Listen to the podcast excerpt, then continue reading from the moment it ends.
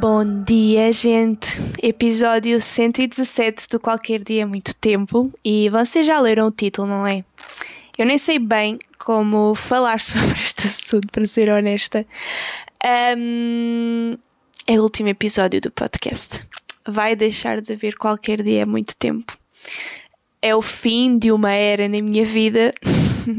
e é engraçado porque eu decidi, olhei ao calendário e depois fui uh, ver no, no, meu canal do YouTube, uh, por curiosidade, porque eu já não me lembrava quando é, quando é que eu tinha lançado o primeiro episódio deste podcast e faz dia 26 de junho, 3 anos.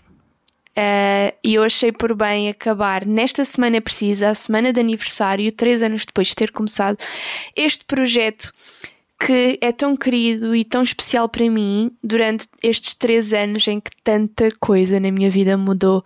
Uh, eu tive sempre aqui este cantinho com algumas pausas pelo meio, não é?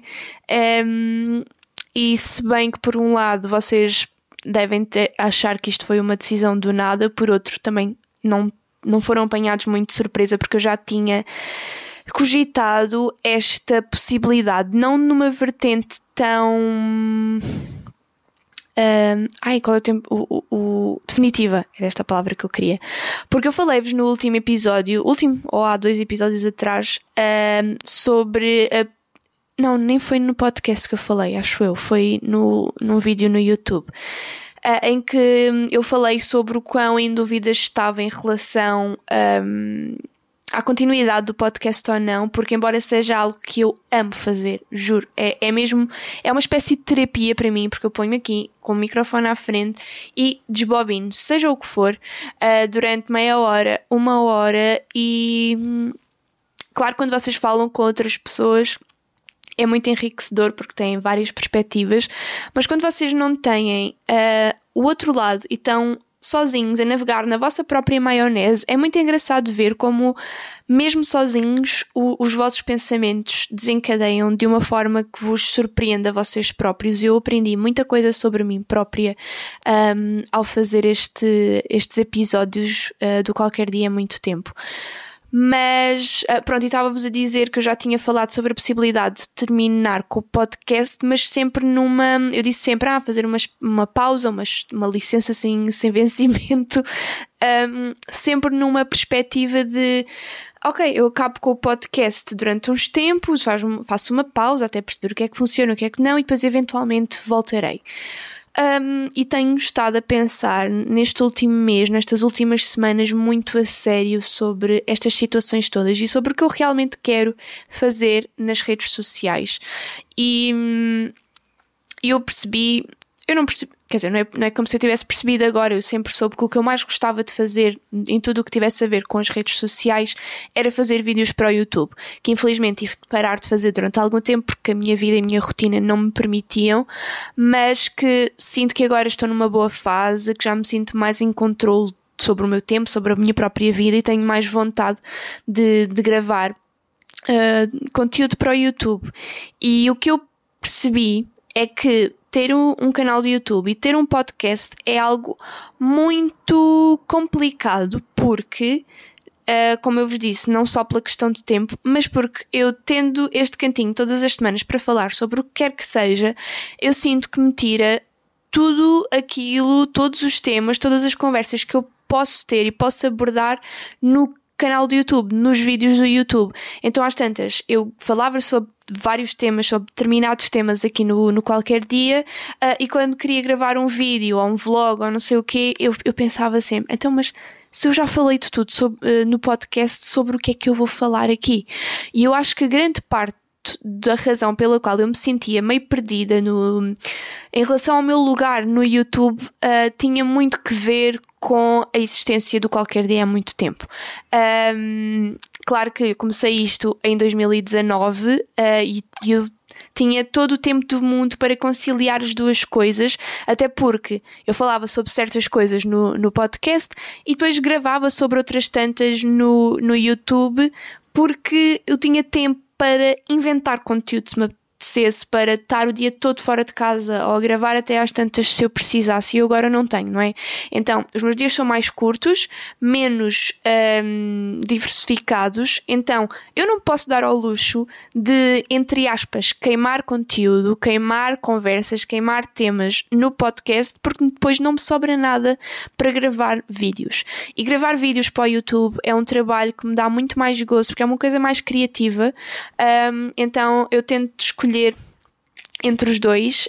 Um, eu escolhi o YouTube e por isso é que decidi com muita pena. Eu estou muito entusiasmada por um lado porque quero muito este, que este regresso ao YouTube seja uma coisa a sério e estou entusiasmada pelo que vou e estou a planear fazer a seguir no YouTube, mas o qualquer dia é muito tempo. Um, sempre foi assim o meu bebezinho. Eu sempre tive um carinho muito, muito, muito grande por este projeto e, e os feedbacks que eu tinha, dos melhores feedbacks que eu já tive desde que estou nas redes sociais, grande parte era em relação a este podcast. Eu sinto que os podcasts têm muito esse poder de aproximar as pessoas, porque são episódios maiores, uh, sem edição, uh, e eu acho que o facto de ouvir alguém a viajar nos seus próprios pensamentos, uh, seja sobre o que for, aproxima-nos muito dessa pessoa, porque vocês ouvem literalmente a pessoa a pensar e formular pensamentos e opiniões, pelo menos é o que eu sinto em relação a muitos em muitos podcasts que eu ouço, então não me surpreende que também sintam em relação a este, fico muito feliz, muito lisonjeada, mas eu acho que tudo tem que ter um início, tudo tem que ter um um fim. Uh, e por mais que me custe, eu sinto mesmo que esta é a decisão mais inteligente e mais acertada para eu fazer nesta altura da minha vida. Não vou prometer que isto volte algum dia. Claro que nunca se sabe, nunca nada tem de ser definitivo na internet, muito menos, não é? Mas.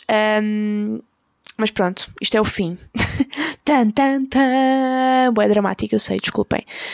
Mas pronto, vamos aproveitar este último episódio do podcast em grande. Eu não planei nada assim fora do normal. Isto vai ser um episódio como outro qualquer, com particularidade de que não vai haver mais nenhum depois.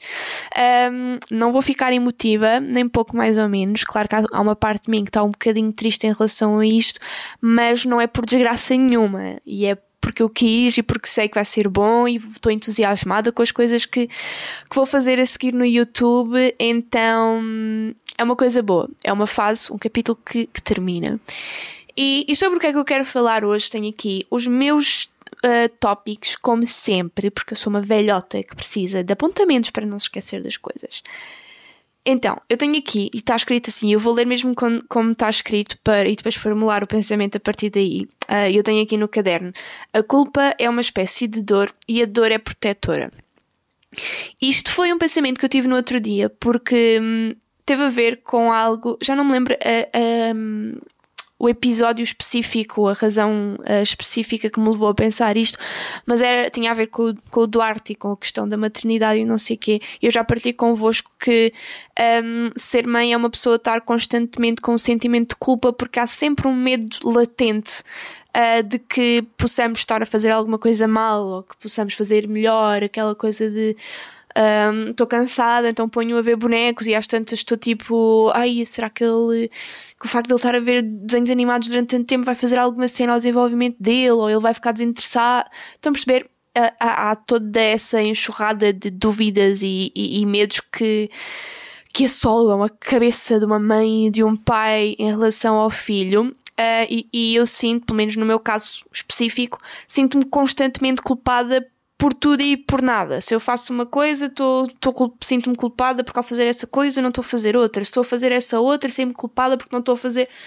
Então é, é daquelas coisas, pelo menos no meu caso, que é mais difícil lidar porque é constante e eu sinto que não vai melhorar com o tempo, porque se há coisa que uma mãe e um pai querem, é o melhor para o seu filho, não é? Pelo menos se for um bom pai e uma boa mãe. Uh, então estamos constantemente com a cabeça Estão a ver quando os computadores começam a sobreaquecer e começam a fazer bué barulho, tipo. Eu sinto que isso é a cabeça de uma mãe, constantemente. Porque ainda no outro dia uma amiga minha, a Bélgica, com quem eu trabalho, uh, mandou-me uma imagem do Instagram, um meme, a dizer que se querem perceber como é que funciona a cabeça de uma mãe, uh, imaginem um, uma página de internet com 20 e tal separadores abertos ao mesmo tempo. E é literalmente isso. E não só abertos, como analisados simultaneamente. Um, então há, há muito sentimento de culpa porque há muito desejo de fazer aquilo que é o melhor e o mais perfeito possível para o nosso filho. Uh, e é nesse sentido que eu no outro dia me pus a, a pensar que um, esta culpa que existe, eu acho que é. Pode-se fazer o paralelismo à dor, à dor física. O nosso corpo, nós temos a capacidade de sentir dor para nos proteger do género. Se está a doer, um, é porque alguma coisa está mal, que tem que ser vista, tem que ser tratada, tem que ser cuidada. E eu acho muito que a culpa é uma espécie de dor, às vezes chega quase a ser física mesmo, um, e eu acho que neste aspecto, também na maternidade eh, em específico, também acaba por ser uma dor protetora do género.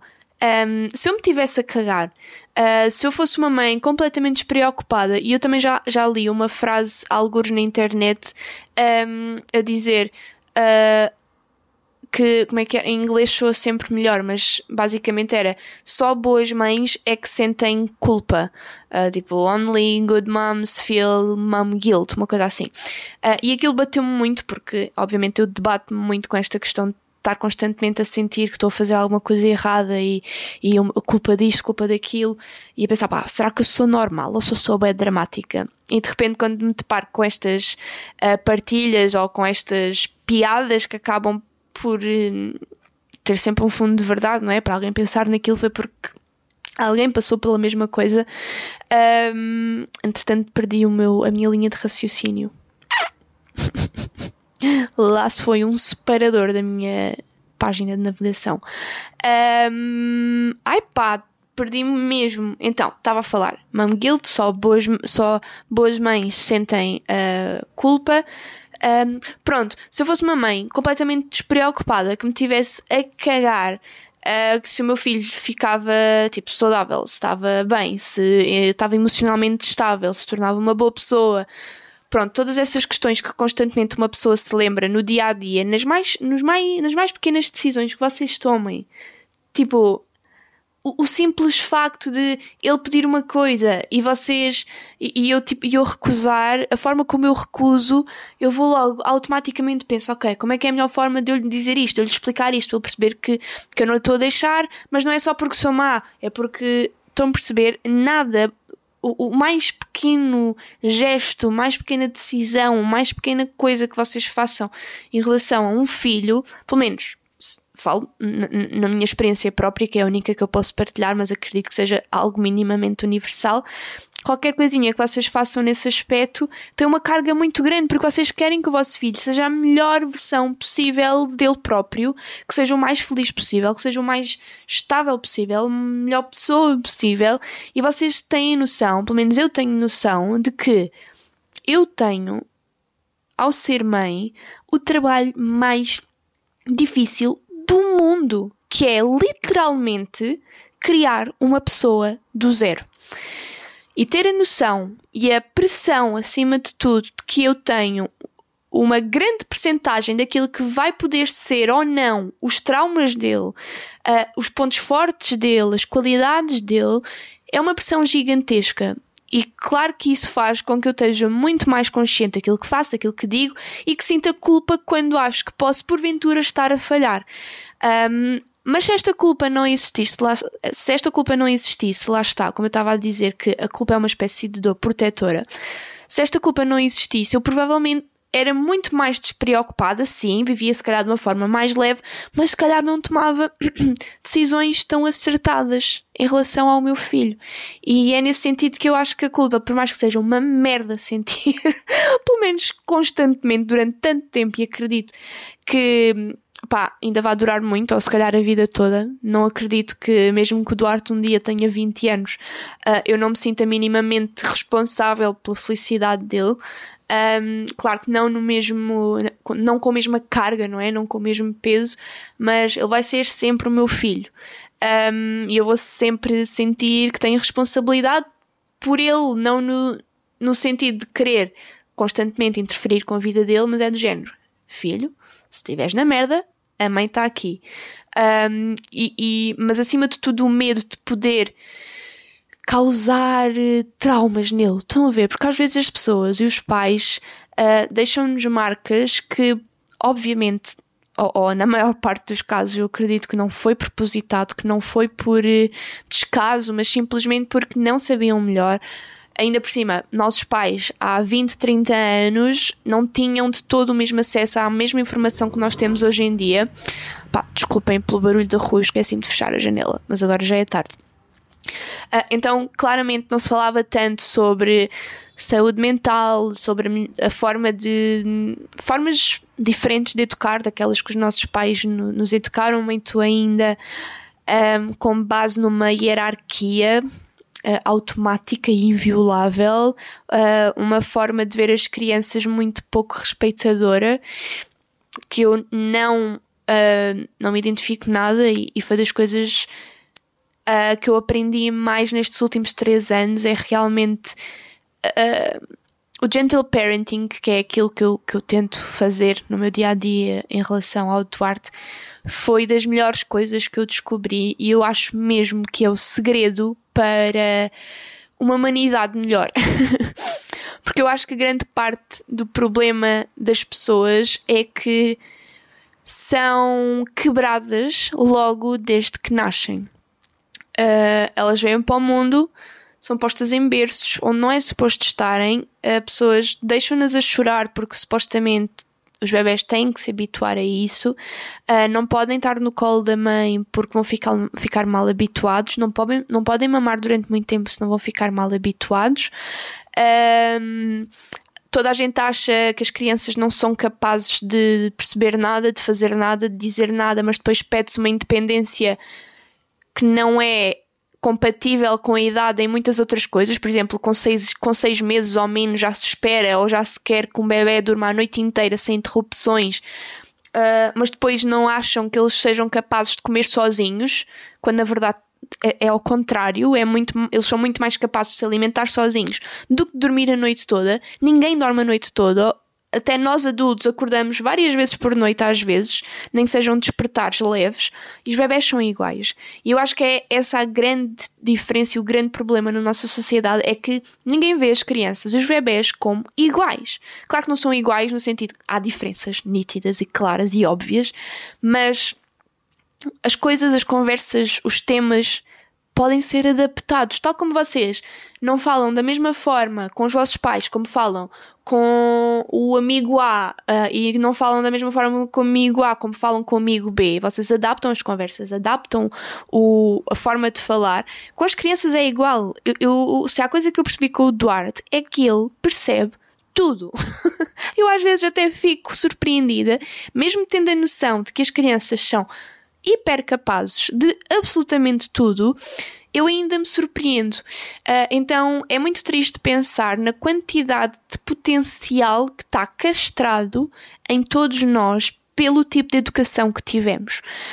Um, e eu acho principalmente em questões emocionais, lidar com a emoção, uh, o uh, conseguir lidar com a vulnerabilidade uns dos outros, de dizer um, aos nossos familiares que gostamos deles, que sentimos a falta deles ou que não gostamos quando eles dizem ou fazem certas coisas. Eu acho que há, é muito normal nas famílias não se falar sobre as coisas sobre as quais se deve mais falar, que é sentimentos. Eu fiquei magoada, disseste isso, não gostei, porque é que não gostei? Vou-te explicar.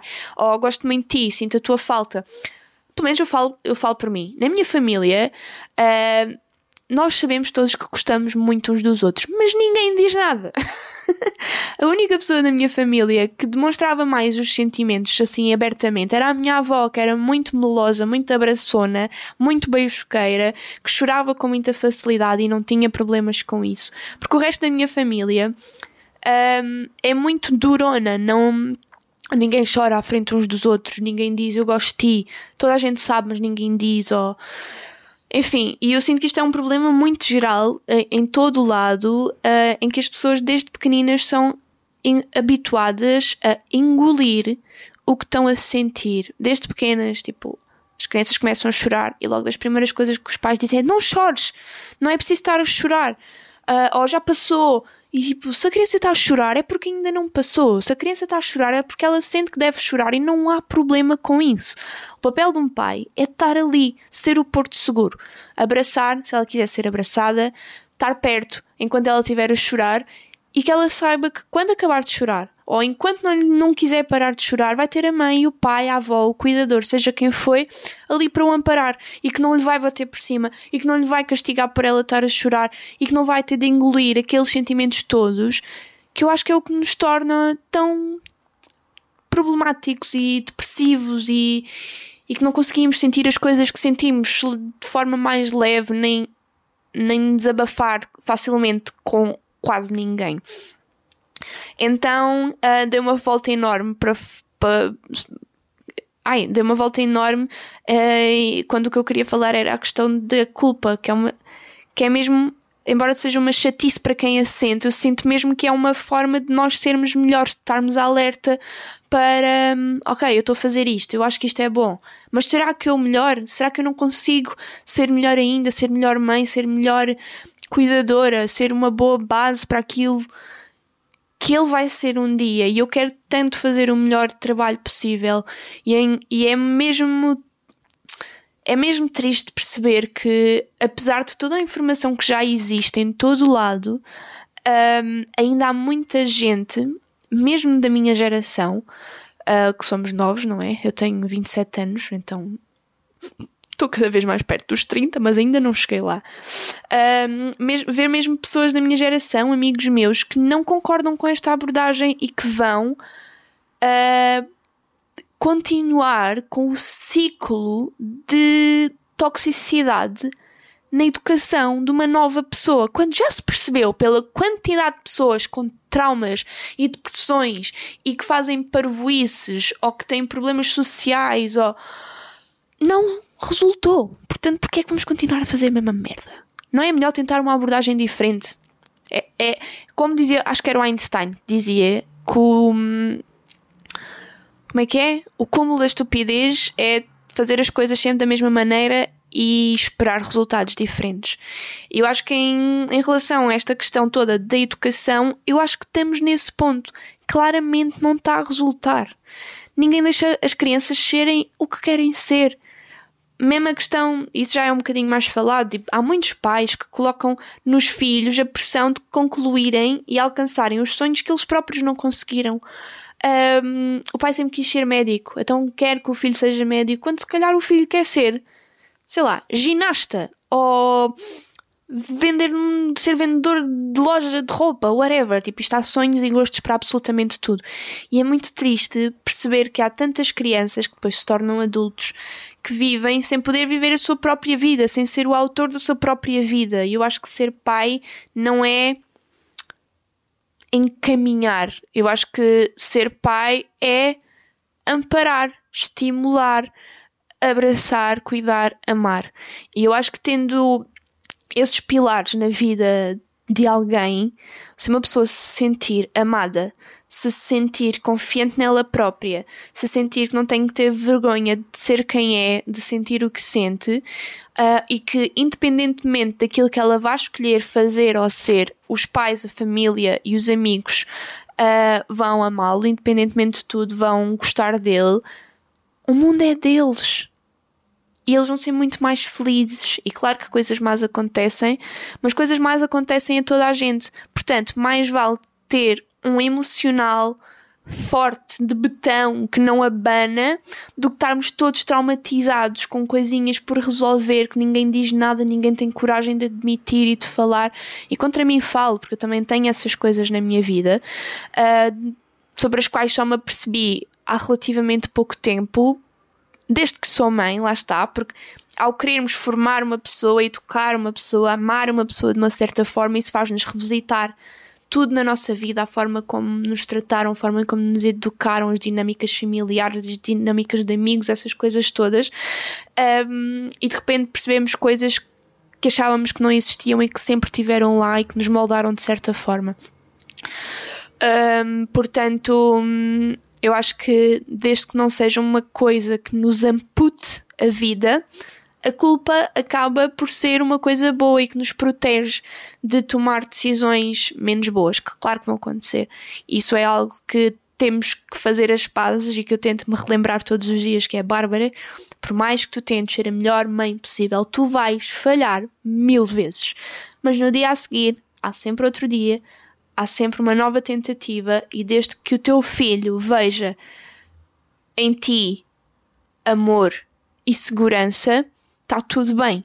Tu, se errares e te perceberes, podes sempre fazer melhor, podes sempre pedir-lhe desculpa. Isso é algo que também é outra problemática para mim neste mundo, que é ninguém pede desculpa a crianças, como se fosse uma coisa proibida, uma blasfémia, como se os adultos e os pais. Tipo, é como se alguém, como se os adultos e os pais lhes caísse um braço se admitirem a um filho que tiveram mal e que têm que pedir desculpa. É tipo, antes a morte. Um, isso é algo que me incomoda muito e que eu tento não fazer com o Duarte. E já aconteceu muitas vezes eu perder a calma e ou gritar com ele ou dar-lhe assim. Estão a ver? Tipo, nunca lhe bati, mas às vezes dou-lhe assim aquelas chapadinhas da mão, tipo, não mexas aí. Um, e, e, primeiro que tudo, fico logo a sentir-me super mal, 3 segundos depois. E peço-lhe sempre desculpa e faço sempre questão de às vezes ele, tipo, ele já está a cagar, uh, aquilo não foi assim tão importante para ele naquele momento, tipo, mesmo que ele não chore, não sei o quê, às vezes já ele está a querer ir brincar outra vez e eu estou tipo a agarrá-lo a dizer, Duarte, desculpa, a mãe não pode gritar contigo, ninguém pode gritar contigo, ninguém te pode, pode bater, inclusivamente a mãe. Uh, e repito isto muitas vezes porque eu quero mesmo que ele perceba que ninguém o pode respeitar, muito menos os pais. uh, Portanto, eu acho que há, há muito uma noção de que os, há, há muitos pais uh, que dizem: ai, não sei o quê, os meus, pai, os meus filhos devem-me tudo, eu esforcei-me por eles, dei-lhes tudo, uh, tudo o que eles têm é para a minha causa, e eu acho exatamente o oposto. Eu acho que os nossos filhos não nos devem absolutamente nada a nós e nós sim devemos absolutamente tudo aos nossos filhos. Fomos nós que os decidimos ter, fomos nós que os pusemos cá, somos nós os responsáveis pelas pessoas que eles serão. Portanto, nós é que temos que lhes dar as ferramentas para eles se tornarem pessoas fortes, boas, uh, felizes, uh, emocionalmente, emocionalmente estáveis Uh, e claro, de preferência que gostem de nós, não é? Que essa é assim uma das partes principais. Mas somos nós os responsáveis por fazer isso. Portanto, se um filho se desliga dos pais, está-se a cagar, a culpa não é bem dele. E eu sei que isto pode ser um, um bocado polémico, e de certeza que há exceções, de certeza que há contextos muito mais específicos que explicam certas e determinadas um, coisas, mas, regra geral, tudo o que um filho é a culpa é de quem o educou, para o bem e para o mal. Portanto, se um filho é demasiado apegado, foi porque os pais provavelmente uh, agiram de certas formas que fizeram com que ele ficasse assim. Se um filho está-se a cagar, uh, não liga aos pais, não quer saber, não liga nos anos, desaparece, enfim. As pessoas são todas produtos da sua educação, principalmente nos primeiros anos. Eu acredito muito nisto. E eu estou a falar sobre isto, isto é as minhas opiniões. Não achem que eu sou para aqui uma guru, uma coach de parentalidade zero. Não tenho, não tenho quaisquer credenciais para isso. Portanto, ouçam tudo isto com uma pitada de sal, como se costuma dizer. Mas eu acredito piamente nestas coisas todas. Eu acredito que as pessoas, 95% daquilo que alguém é, deve é devido à forma como foram tratadas, cuidadas e educadas na infância, principalmente. Uh, por isso é que é uma pressão tão grande e por isso é que existe uma culpa tão grande de não fazer borrada. E eu espero não me safar mal nisto. Um, o, meu, o meu maior medo é que um dia o Duarte seja uma pessoa super revoltada ou frágil ou, ou que me odeie. ou não me odeie, que não faça questão de estar comigo. Um, e estou-me a esforçar muito para que isso não aconteça, se bem que há coisas que nós não conseguimos controlar, não é? Mas é lixado isto tudo. Um, mas pronto, olhem, fim de capítulo desta parte aqui do, do falatório sobre educação. E tenho aqui outro apontamento que é uma das coisas que eu mais sinto na minha vida é síndrome de impostor. E eu comecei a sentir isto só há relativamente pouco tempo. Quer dizer, Eu acho que sempre senti isto um bocadinho nas redes sociais, no YouTube, de fazer vídeos e de repente os meus números começavam a crescer e eu ficava tipo, ah, mas porquê, mas porquê que as pessoas me estão a seguir? Porquê que me seguem a mim quando há tantas outras pessoas? Estão a perceber quase como se não fosse suposto eu fazer parte daquilo, quando eu estava a fazer parte daquilo ao criar conteúdo para a net. Um, e, e, quando comecei a tatuar, então, tatuar é a área da minha vida onde eu sinto mais síndrome de impostor. E é uma, uma, um paradoxo, porque eu, ao, mesmo tempo, eu tenho muito orgulho do meu trabalho enquanto tatuadora. Eu gosto das tatuagens que faço, acho que tenho um estilo já minimamente próprio, que já dava a perceber que é meu e, e sempre foi isso que eu quis alcançar. Um, tenho feedback muito bom dos meus clientes. Uh, então, eu tenho orgulho no meu trabalho enquanto tatuadora, mas ao mesmo tempo é a área da minha vida onde eu sinto mais este síndrome de impostora de mas as pessoas sabem as pessoas vão, vão descobrir que eu sou uma farsa, não vão? E eu não sou uma farsa, eu faço tudo. Tipo, eu faço literalmente as tatuagens, não é? É muito estranho. E eu percebi, no outro dia, estive a pensar sobre isto, sobre o porquê que será que eu sinto isto, porquê que não será, onde é que eu sinto, onde é que eu não sinto. E eu percebi que a única parte da minha vida onde eu não sinto síndrome de impostor é no desenho. E eu acho que tem a ver com o facto de eu não me conhecer sem desenhar. Literalmente, eu não tenho memórias uh, da minha vida de alguma fase em que não tivesse gostado, em que não desenhasse. Sempre foi o meu passatempo e sempre me deu. Sempre, eu lembro-me bem de perguntar uma vez à, minha, à minha melhor amiga, na, à Simone, na, na secundária. Tipo, foi mais ou menos na, pá, no fim da minha secundária que hum, começaram a surgir assim as redes sociais um bocadinho mais a sério. Claro que antes havia o Facebook, pá, mas era assim uma cena, punhamos uma foto, se tivéssemos 10 likes já era tipo grande cena, se houvesse uma pessoa com mil amigos no Facebook já era what? Como assim? Então as coisas eram muito mais lentas e não havia tanta coisa assim para fazer, nada que se compare com, com as redes sociais hoje em dia, não é? Então havia muitos mais, eu sinto que havia muitos mais tempos mortos nessa altura. E eu lembro-me, bué, de perguntar à Simone: opá, então, mas tu, tu não desenhas? Uh, o que é que tu fazes quando não tens nada para fazer? E ela dizer-me: Bárbara, eu não faço nada. Quando não tenho nada para fazer, eu não faço nada. Eu fico tipo, na televisão a pastelar, sei lá, não faço nada quando não tenho nada para fazer. Porque eu nunca tive isso, porque eu, sempre que não tinha nada para fazer, eu passava esse tempo, esse nada, a desenhar. Sempre foi uma forma de eu passar o tempo, de eu preencher os meus dias. Então eu nunca soube o que era não ter literalmente nada que eu pudesse fazer. Uh, sempre foi um escape muito, muito, muito grande. Um, então é por isso, eu acho que é por isso que, que eu não sinto síndrome de impostor, porque é, era literalmente como eu sentir que síndrome de impostor por ter um nariz. Estão a ver? É uma cena que eu sempre tive, que eu não sei como é que é não ter. Que isto pode ser uma comparação um bocado estúpida, mas eu sinto mesmo que o desenho é tipo literalmente uma extensão da minha pessoa. Uh, e eu acho que é, e é por isso que eu não sinto hum, que eu não sinto isso. Mas no resto, eu sinto isso em tudo e é boeda estranho. E talvez tenha a ver com o facto de vivermos nesta era da globalização, em que, em que conseguimos ver tudo o que toda a gente faz e sabemos que há sempre alguém, alguns no mundo, que faz determinada coisa 500 mil vezes melhor que nós. Um, então é do género, vale a pena eu estar a fazer isto? Ou será que tipo, não é ridículo estar sequer a tentar? Um, eu sinto muito isso. Um, e pronto, olhem. Vamos passar para o amor de estimação, que são, que é cheiro de patinhas de gato. Eu não sei se já tinha dito isto aqui no podcast, mas uh, eu não sei se vocês têm gatos. Eu acho que os cães também têm um cheiro parecido, só que é mais intenso. Uh, portanto, não, não sei se é tão bom. Mas se vocês tiverem um gato e nunca tiverem feito isto, cheirem tipo no meio dos dedinhos dos gatos. Tem um cheiro bué específico que eu amo desde criança. Um, e achava que era uma cena um bocado estranha, tanto que nunca partilhei muito com ninguém. Até um dia estar a ver um episódio do BBC Vida Selvagem, e era especificamente um episódio sobre leões, uh, e de estar lá um daqueles biólogos, ou sei lá qual é o nome da profissão, uh, que tinha mandado um daqueles dardos para adormecer um leão.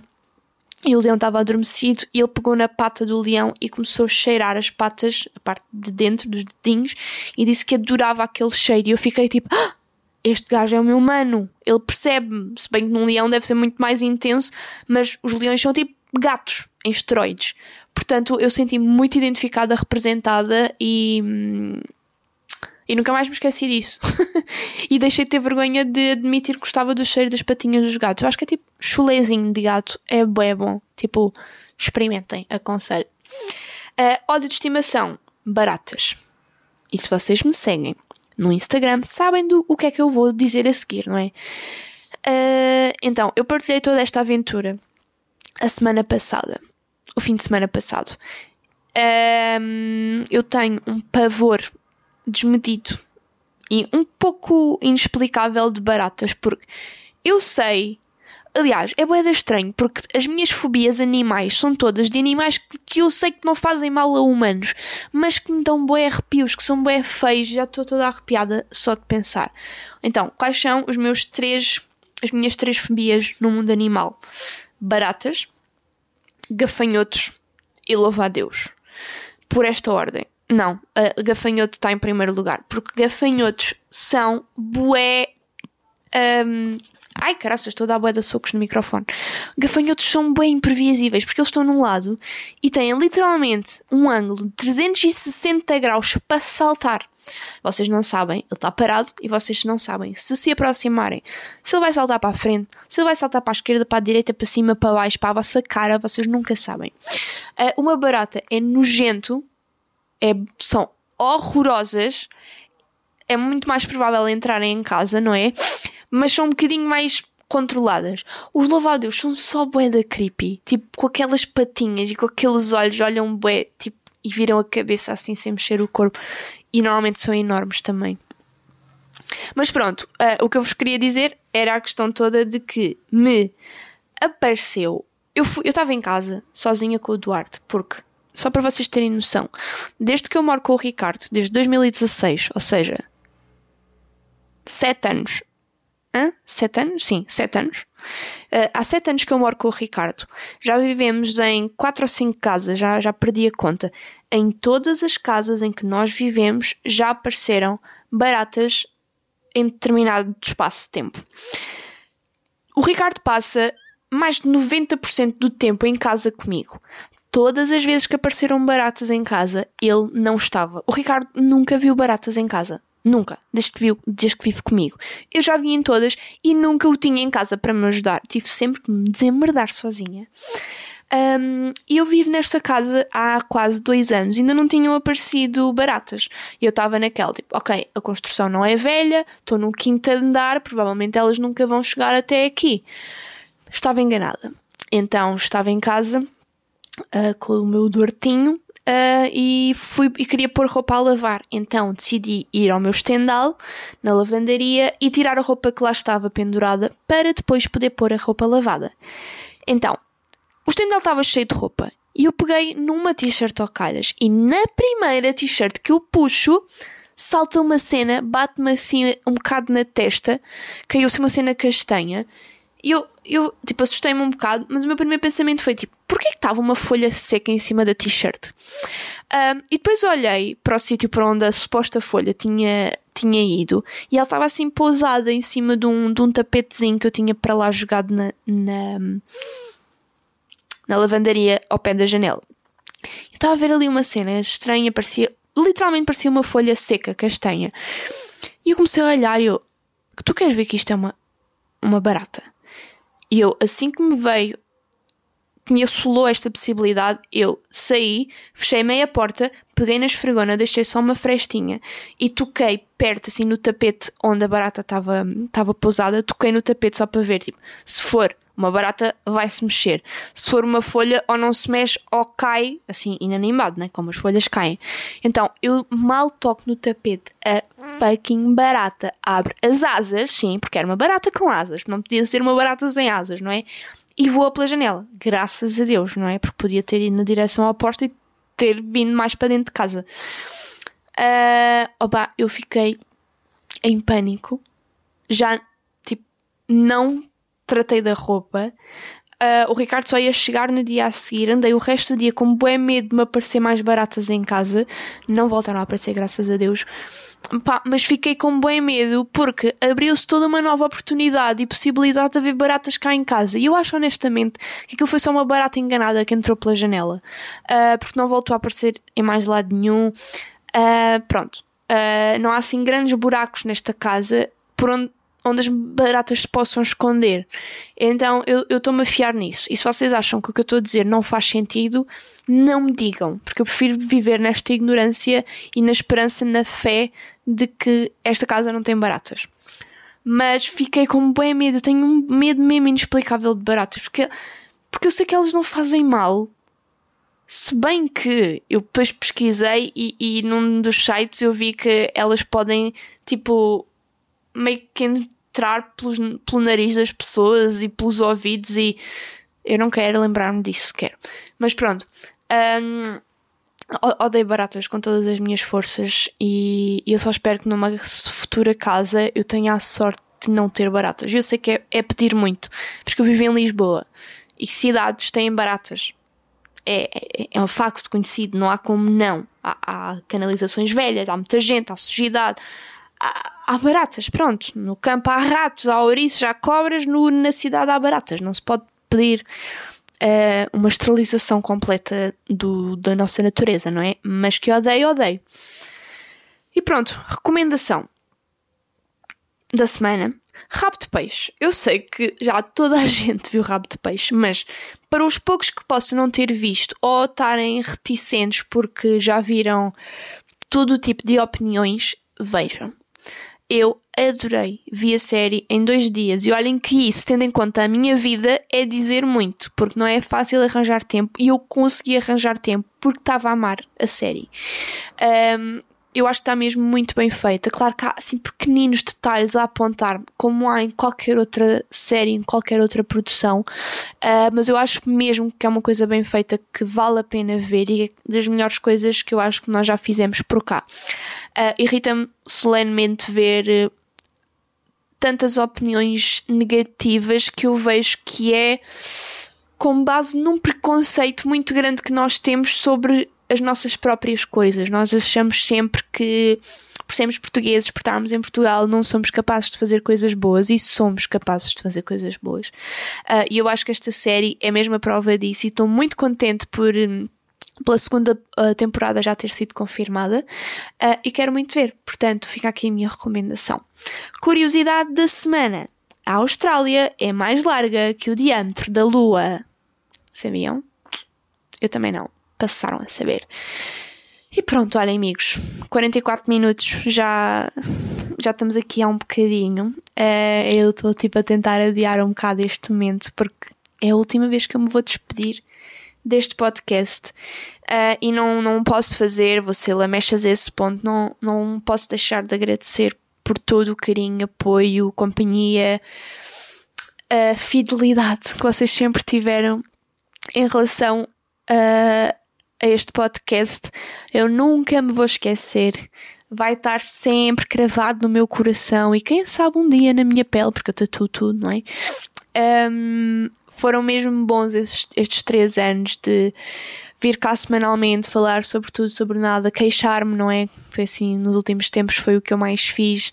Uh, Dar-vos as minhas opiniões, ouvir as vossas, ler os comentários, ler as mensagens, foi mesmo muito, muito, muito bom para mim.